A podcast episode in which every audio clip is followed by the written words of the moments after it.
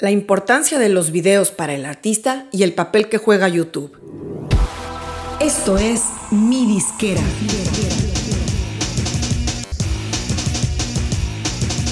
Mi Disquera, donde tu música es tu negocio.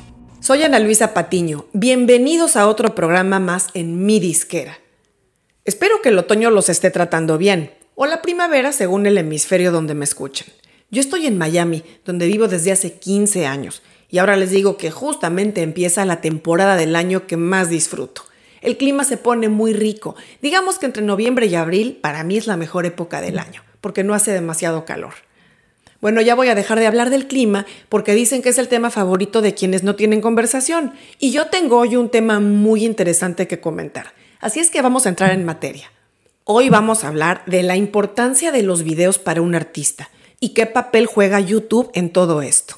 Vamos a comenzar diciendo que el video oficial o videoclip, como también se le conoce, es una de las piezas de contenido más importantes a explotar por el artista son también una de las inversiones más grandes que le toca hacer, y por obvias razones tampoco se pueden hacer tantos como uno quisiera.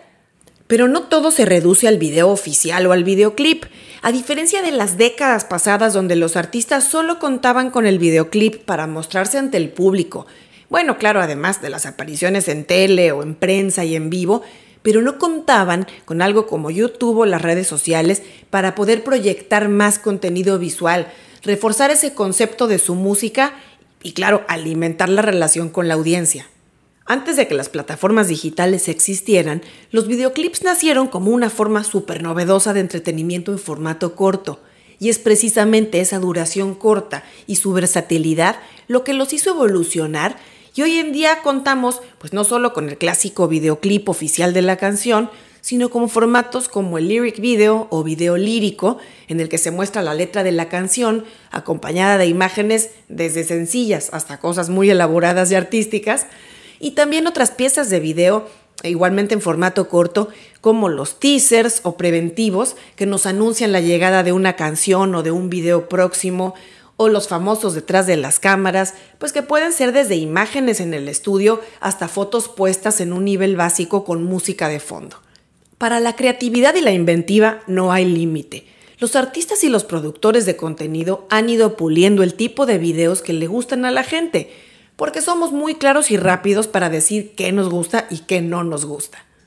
Actualmente los artistas cuentan con la tecnología básica al alcance de su mano para lograr ese nivel de conexión, especialmente porque con un celular, una cámara digital, y software muy accesible podrán mantener las plataformas digitales alimentadas, manteniendo un plan consistente y regular de creación de contenido de video que complementará de forma ideal la música que estén publicando.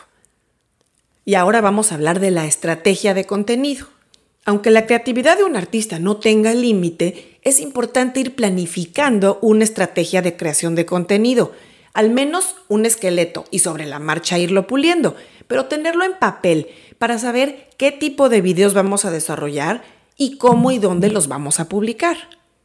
Un artista que no usa YouTube para publicar contenido más allá de sus videoclips o videos oficiales está desperdiciando esa plataforma gigantesca de alcance, pues no solo con sus fans, sino abriéndose a nuevas audiencias. Ojo, tampoco se trata de publicar en YouTube absolutamente todo lo que generamos, hay que tener una estrategia atrás. YouTube, Facebook, IGTV o Instagram TV, opciones hay, pero deberás ir revisando qué es lo que conviene más para cada pieza de contenido que generes y mantener una mentalidad abierta de ir probando constantemente para ver qué funciona mejor y dónde y alimentarlo o qué no funciona y cambiarlo. Algo muy importante a tomar en cuenta es que ya sea que tengas contrato con una disquera, sello o con una distribuidora, debes tener muy claro desde el principio cómo funcionará la monetización de YouTube.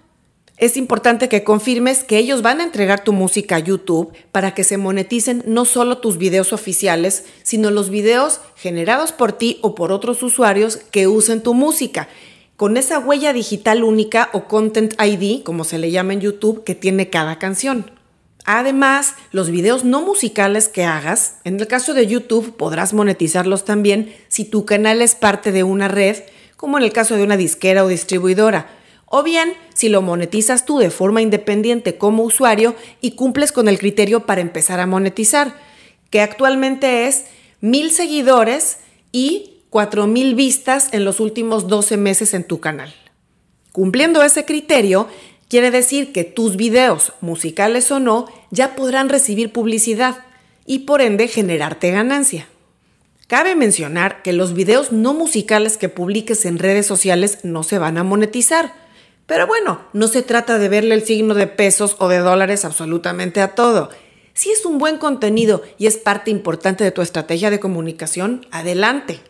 Y ahondando en más detalles sobre la importancia del video como formato de comunicación con el público y el papel que juegan YouTube y las redes sociales, quiero comentar que actualmente más que nunca la gente necesita ese ingrediente visual para redondear su relación con los artistas a los que sigue. Y no podemos dejar de ver los números.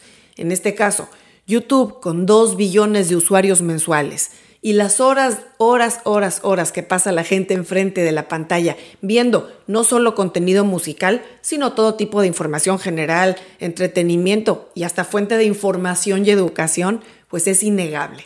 Y tenemos también los millones y billones de usuarios de las redes sociales cuyo consumo de video aumenta exponencialmente mes a mes.